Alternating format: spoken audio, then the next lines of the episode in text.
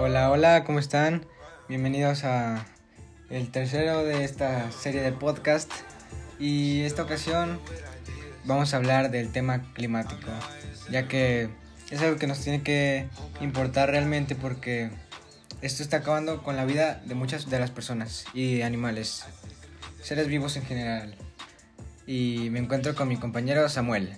¿Cómo están mis panas? Espero que tengan un excelente día.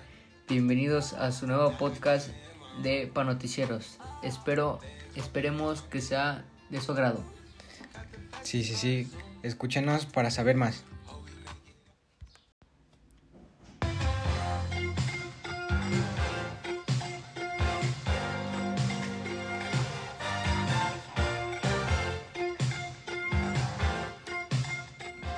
Biden propone un ambicioso plan en cumbre climática.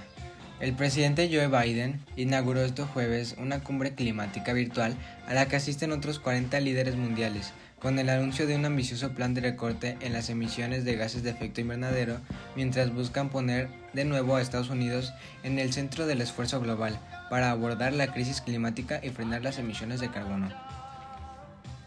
En la cumbre de la Casa Blanca, que tiene lugar virtualmente este jueves y viernes, Biden comprometió a Estados Unidos a reducir para 2030 sus emisiones de gases de efecto invernadero entre un 50 y 52%, por debajo de sus niveles de emisiones de 2005. La cumbre climática, un cambio de rumbo para Estados Unidos. El presidente de Rusia, Vladimir Putin, y el presidente chino, Xi Jinping, son dos líderes notables que han confirmado su asistencia a la cumbre, lo que subraya la amplia gama de líderes que asistieron. A la cumbre también asistirán muchos aliados de Estados Unidos, incluido el primer ministro de Canadá, Justin Trudeau, el presidente francés Emmanuel Macron y el primer ministro británico Boris Johnson. La cumbre se aparta radicalmente de cómo se abordó el clima durante los últimos cuatro años bajo el mandato del expresidente Donald Trump. El expresidente negó en repetidas ocasiones la realidad científica de la crisis climática y su administración hizo retroceder sistemáticamente las políticas ambientales. La carrera de Estados Unidos para abordar el cambio climático.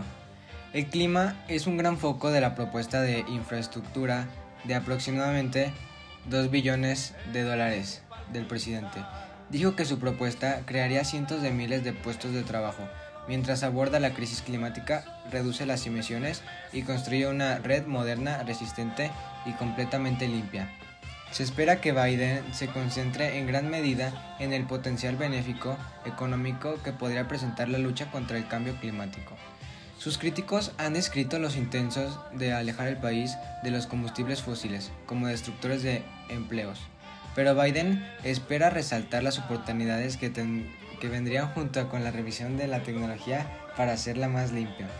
Solo hay un manual que funciona en este momento, y ese manual es perseguir la oportunidad económica que presenta abordar la crisis climática, y lo estamos haciendo, dijo el alto funcionario del gobierno.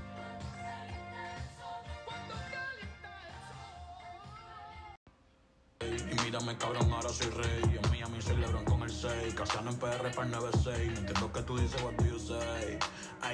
Ey, ya entendí. La temperatura del día de hoy, la máxima se pronosticó con 29 y la mínima con 4 por la noche. Y el día de mañana se pronostica una temperatura máxima con 30 y una mínima con 13 por la noche. It's Friday then, it's Saturday, Sunday. Eh, fiesta, fiesta. Hoy hacemos fiesta porque acabamos este podcast. Amigos, esperamos que les haya encantado, que les haya fascinado, que les haya traído muchas emociones. Bueno, eh, no emociones, sino conocimiento más que nada. Los saluda su amigo Braulio y su amigo Cirilo. Samuel.